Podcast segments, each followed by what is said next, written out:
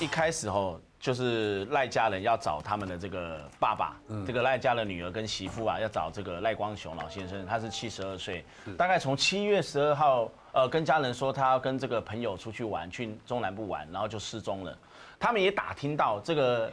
赖赏啊，赖老先生他喜欢去这个台中乌日他的一个好朋友那边，嗯，那个租房子的地方，一个姓杨的杨红炉，去他那个地方租房子的地方玩两把，就是。打麻将，哦，就是家庭麻将，可是那个是他经营的这个私人赌场，所以呢，平常会在那边抽头，一降好像就抽四百块到六百块。后来就听说这个赖赏好像怀疑他诈这个诈赌，然后 A 他的钱就对了，所以在外面就放话说，呃，这个姓杨的，他开的赌场手脚不干净啊，然后诈赌啊，会 A 我们的钱呐，然后让害这个杨杨红鲁他的这个赌场，人家也会去防，生意就不好了，他也不爽，然后就有一些嫌隙出来了，就到了那个赌场那附近，就说有没有看过这个？老先生赖先生，哎有啊有啊有，以前他来常来这边打牌啊，有有，之前也看过他都有，唯独后来找到那个赌场的这个负责人，就是他爸爸的好朋友杨鸿儒，问这个杨姓男子的时候，结果他矢口否认说不认识他，没看过他，嗯，就完全撇得一干二净，嗯，大家都觉得很奇怪，那个赌场不是听说是那个杨红炉开的吗？为什么他没看过呢？怎么会跟每一个赌客和牌搭子讲的都不太一样？那警方开始也是怀疑了，后来。当然去调那个附近的监视器，每一个路边路口的监视就调出来。后来发现，那个赖长骑了摩托车，在他失踪之后，竟然被另外一个长得貌似很像这个杨杨杨红炉，这个他他这个爸爸好朋友，他那个赌场负责人，很像那个人，把他的摩托车骑走了。开始去追后，又发现那个杨红炉骑走他爸爸的摩托车之后呢，而且还开着车子，车上就真的有载着这个这个赖上啊赖光雄老先生。真的有载他感觉上，他好像是睡着还是昏过去了。他坐在副驾驶座，不管怎么转弯，他都这样子，整个身体都在都是跟着这样子晃来晃去，不是这样子，好像一般人一样会这个坐得直直的这样子。所以那时候就想说，他不是睡着就是被迷昏了，不知道是不是遇害了还是怎么样，就开始追他。那事实上呢，其实他们家属跟这个警方在学习的过程当中，回去回到家里之后，他最疼的这个孙女，他在那个晚上做梦的时候，曾经梦到。他跟他的这个妹妹出去找阿公，结果呢，没有想到碰到了这个一个男生，陌生的男子掐住他妹妹的脖子。后来那个那个他的这个孙女啊，就是平常这个赖光雄最疼的这个孙女啊，他回想起来，那个掐他妹妹的脖子的男人，好像就是那个杨红茹，就他爸爸的好朋友。嗯，很奇怪，他就觉得这个梦境很奇怪，也告诉了警方。而且他们在八月份的时候呢，就梦又又梦到了这个。杨红儒就是他爸爸这个牌搭子好朋友，也是这个赌场的这个负责人。他梦到这个杨红儒躲到了南部的山区一间公寮，结果呢，后来在找的过程当中，找到了这个另外一另外一个姓赖的，一样跟杨红炉还有这个赖光雄都认识，也是一个姓赖的。找到了他，然后又循线得知他藏在南部哪里，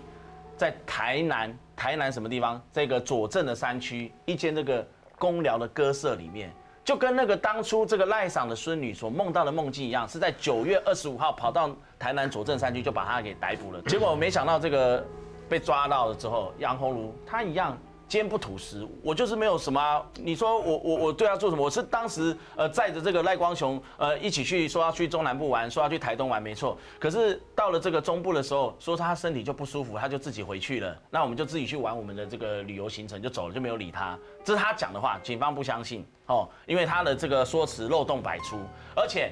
后来那个为什么可以找到这个赖光雄呢？就是因为透过那个另外一个姓赖的男子在跟这个。这个杨红茹一起在丢弃一个大桶子的时候，那个赖先生啊，他并不知道那个他丢了那个蓝色桶子里面装的是赖赏的尸体，他只知道说他问了杨红茹说：“哎，我们现在丢了这个一个蓝色的铁桶是什么？”他说：“那个是一个什么安非他命提炼出来东西，还有一些玻璃废弃事业物啊，事业废弃物啊，不敢让人家知道啊，想说丢在山区，也不敢在市区处理，所以他也没没想太多。这个赖先生就陪着那个杨红茹一起丢弃。事隔两个多月，因为这个赖长已经失踪了两个多月嘛，那家属跟警方哦，刑警啊，专案小组，当然带着那个那个另外一个赖姓男子，当时一起丢弃那个蓝色桶子的赖姓男，一起到这个一一百一十八点九 K 那一带开始去找，你知道吗？当时他们一直找的时候，其实就找不到这个在博坎下面卡在树上的这个蓝色桶子，怎么样找不到？找了四五个钟头找不到，然后可是后来在找的过程当中，前一那个前一晚呐。刚好这个我刚刚讲这个赖赏赖光雄这个死者最疼爱的孙女，她他又梦到了他阿公，嗯，阿公告诉他说，我在那个官员段那边那附近啊，好，你要过了这个一个一个桥，嗯，好，在中横那边，好，一个桥，你过了那边之后，然后你看到一个隧道，再穿过去之后，然后呢，你会听到那个流水潺潺流水声音。然后你就看到我在那个悬崖下面，然后有三有三棵树挡住我，然后后来因为他们那一天找了四五个小时，实在找不到，刚好家属啊，就他妈妈在跟那个他女儿通电话的时候呢，就是那个阿公最疼的孙女，那个孙女就突然跟他妈妈讲：妈，我前天晚上梦到，就我刚刚讲那个阿公说的梦境，过了一个桥，又过了红色的桥，过了一个隧道，听到潺潺流水声，我在那个悬崖悬崖边下面，然后有三棵树挡住我，哎，他们就觉得奇怪，好吧。反正找了四五个小时找不到，死马当活马医，就试着刑警开车嘛，然后连这个赖姓男子关系人、重要关系人一起开始找，找着找着就突然到了一百一十八点九 K，接近一百一十九 K 那个地方，他们那时候刚好也过了关园段，中横关园段那边有一个关心桥，他们想说，哎，过了一个关心桥，过了桥了，然后也过了一个这个匡庐隧道，也过了隧道喽，然后呢，他们刚好停车熄火，没有办法再发动的地方，又发不动，车子发不动了。这时候，这个刑警开车的刑警头一下晕眩，然后眼睛睁不开，好像不知道撞到什么东西还是干嘛，也没有，就是突然不舒服，然后他就低头往下面看，哎，眼睛一张开的时候，就看到这个博坎那个悬崖，他那个车子停火、停车熄火的地方，博坎下面就是有这个蓝色的这个铁桶，就看到这个东西，然后而且闻到很重的这个尸臭尸臭味，而且你知道吗？真的，他们从上面往下看，可是那毕竟你知道吗？是海拔两千三百七十四公尺这么高的地方，桶子下面呢，真的有三棵树在那边。那如果他们贸然下去的话，下面还是不要说万丈深渊，起码是好几百公尺、一千公尺这么深的地方。后来好不容易大费周章去借来这个攀降索之后呢，有两三个人就自告奋勇，好吧，队长亲自带着带带着他们几个这个队上的这个组员一起下去，用简单的这个攀降索，就三个人到了这个筒子垂降的地方，几十公尺哦。他们也怕掉下去哦。到了那个地方之后，看到了这个桶子，然后呢，准备要把桶子把它绳子绑住，要整个吊起来，从上面那个那个路边博坎悬崖边吊起来的时候，本来是那三棵树不是说就是刚好挡在那个桶子吗？是。筒子一吊起来，说时迟那时快，那三棵树枝就断裂，啪，整个摔下去。他们三个那个警察刑警都捏了一把冷汗，好险他们每一个人身上都有绑着安全的这个垂降攀降索，要不然搞不好也掉到这个山谷下去。他们其实要下去吊这个桶子的时候，曾经把杯拿这个硬币啊，硬币去瓦杯就问一下，因为他们闻到那个腐臭味，然后就很很重的那个腐味道很难闻，然后又看到那个蓝色的铁桶，所以他这个女儿就就就默念就说：“阿爸，行不行力？”他说：“如果是你的话，我们现在瓦杯用硬币哦，代表阴跟阳。如果是你的话，你就出个声哦，告诉我们用硬杯，就阴阴阳的阴阴杯来表示，告诉我们。结果他就用那个硬币来拔。”一下子就连续拔出五个音波呀！哎呦，结果没想到还真的很顺利，就把它这个吊起来，然后就把它这个这个筒子一打开，果然就是他们从这个衣着还有他一些这个他的一个特征，就看到就是这个赖先生，然后而且不只是他的这个孙女啊，还有他的女儿都做梦梦到这个阿公或者爸爸来托梦，甚至警察你知道吗？警察他去台南左镇山区要去抓那个杨红儒那个凶嫌的时候，去公寮。那个公寮是杨红茹他的吴姓的朋友哦借给他住的地方，然后到了那边抓走了这个杨红茹之后，警察有在现场跟那个吴姓的朋友他的妻子好他老婆聊了一下天，他老婆就说，在警察来之前哦，他也曾经做了一个梦，嗯，然后梦到一个陌生男子，高高瘦瘦的，然后头秃秃的，然后呢，突然就是在他好像这个那个吴姓友人的这个妻子啊，他说他做梦梦到他是在一个灵骨塔。在灵谷塔一个附近，然后就突然一个高高瘦瘦、秃头的男子，就是一个老先生，就推了他一把，然后当下他就做这个很奇怪的梦，他就觉得说他她老公这个吴先生的朋友就杨红茹这个凶嫌怪怪的，觉得这个人有问题，可是不知道什么事情。后来警察就说：“那你梦到了那个梦境那个老先生，他就拿这个照片给他看，是不是他？是不是这一个？他就他，连衣服跟颜色都一样。哎呦，警察你知道吗？那个整个这个鸡皮疙瘩都起来了。”而且他们在查案过程当中，当时在追线索，他们跑到台中大雅地区的时候呢，跑到去眷村，因为跟着跟着那个监视器查那个车子嘛，以车追人，查到了大雅眷村，你知道吗？他们像鬼打墙，一个很简单的大雅地区的眷村，他们就怎么样都绕不出来，一直绕绕绕绕了两三个钟头，后来他们竟然绕不出来，突然看到路边有一间保安宫的庙，下车去拜拜，所以奇怪，拜好出来。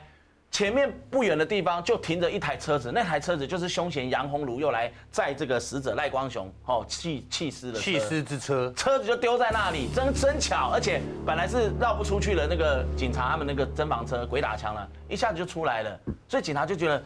身上全部都有一股凉意。然后后来到了这个我刚刚讲的这个台八线这个一百一十九 K 的这个地方之后，后来终于也把这个赖光雄先生找到了，然后也把凶嫌抓回去了。然后呢，可是那个因为到了十月四号礼拜天的时候，赖光雄的家人啊、女儿、媳妇啊这些全家亲友啊都说，呃，要不要再去做一个招魂？他们有曾经去过那个杨红茹开的赌场，就是在台中乌日那边，曾经去那边招魂，招魂过后也曾经把杯问这个阿公，也就是问这个有没有招到说，呃，有没有招到？需呃需不需要再去那个弃尸的地方，就是大屿里那个地方，吼，中横公路那边再招一次魂。后来把杯把还是醒杯，哦，说好就是要去就对了。赖光雄他们家人说，他们当初找到尸体的时候，九二六找到尸体的时候，呃，要离开的时候呢，曾经在那个一百一十八、一百一十九 K 那附近的博坎有做下记号，所以当时他们从中横一百二十公里处要往那边开的时候，奇怪。就找不到那路路边的博坎，完全没有看到那个记号。他们要做了记号，以以便回去认啊，因为他们可能在人家在做法事招魂，都讲究要到原来那个地点，不要乱跑掉。嗯，就后来因为找不到，后来就要把车停下来，用走的好了，步行。就车停下来之后，走到差不多到了一百一十九点二 K，就距离这个找到这个死这个死者赖光雄的那个蓝色铁桶的那个。那个弃尸地点大概三百公尺的地方，一样是悬崖博坎那附近那个公路一百一十九点二 K，刚好他们又闻到很重的这个腐臭味，又来了，又来了，他们就觉得奇怪。当下他女儿这个赖光雄的女儿就就就就在那边心里又开始又在那边默念说：“爸，是不是你的魂魄在这里？”嗯，然后把一下杯，结果写不是，他们就觉得奇怪。刚好在在在把杯在问的时候。对面来了一台平常在那个公路做那个标线施工的一个工程人员，对，熄火，怎么样都发不动，然后刚好他们下车，结果呢，这个这那个赖赖光荣死者的家属啊，就跟告诉公路总局的公务人员，然后工程人员跟他们讲这件事情，然后说闻到很臭味道，那工程人员也觉得很奇怪，他经常在那边施工，然后后来就往外面看一下，哎，看到十五公尺下的地下方的地方，跟当初这个一百一十八点九 K 那个一样，它也是有一个。铁桶，但是是绿色的铁桶，然后就是赶快就是报警，警方到了现场，一样把这个桶子吊上来之后，发现这个死者的特征啊，他的左手腕有一个这个刺青，心形的刺青啊，然后清查开始清查失踪人口，发现他是在台中哦，户籍在台中沙鹿地区，叫陈章克，已经失踪三个半月了一个商人，他呢这个陈先生呢，这个死者第二个桶子绿色铁桶发现的死者，他也是跟这个。这个赌场的负责人，也就是凶嫌杨红茹认识，也是好朋友。后来他们就是把这个关系连接起来，原来他们都是认识的好朋友，而且都是投资房地产的，也都会到这个那边去打牌、麻玩麻将、赌博。然后呢，而且同时又认识，尤其是那个这个陈章克后第二个发现的死者，他跟这个杨姓女子啊，他们几个我刚不是说四五个都是房地产的吗？他们有一个金主，同共同一个金主就是他杨姓的这个女金主。那除了共同金主是他，这个阳性女金主还是跟第二个死者，就是那个台中失踪三个半月那个陈姓死者，他们两个是情侣。可是同时呢，他有一个旧爱，是一个张姓男子，已经失踪了。他也也曾经追求过她，跟她交往过。而那个张姓男子失踪的张男，他跟这个凶嫌杨红茹又是好朋友，所以警方就不排除说杨红茹犯下了两起命案，一定是先杀了这个这个陈章克，就是跟这个杨杨姓女金主在一起的这个情侣，先杀了他的那个男朋友。然后呢，再杀了，因为后来就怀疑说这个可能赖赏哈，这个赖姓死者知情，然后再加上又说他的赌场什么诈赌啊，干嘛了，然后这个那个骗赌客的钱，然后一气之下不爽，就干脆一不做二不休，反正他也知道他杀了第一个那个诚信死者，接下来再第二个再把赖赖姓死者杀了，但是在那个时候一个礼拜连续发现两个桶子装铁桶的尸体。都让警方，而且有出现这么多的灵异现象，都让大家觉得这真的是毛骨悚然。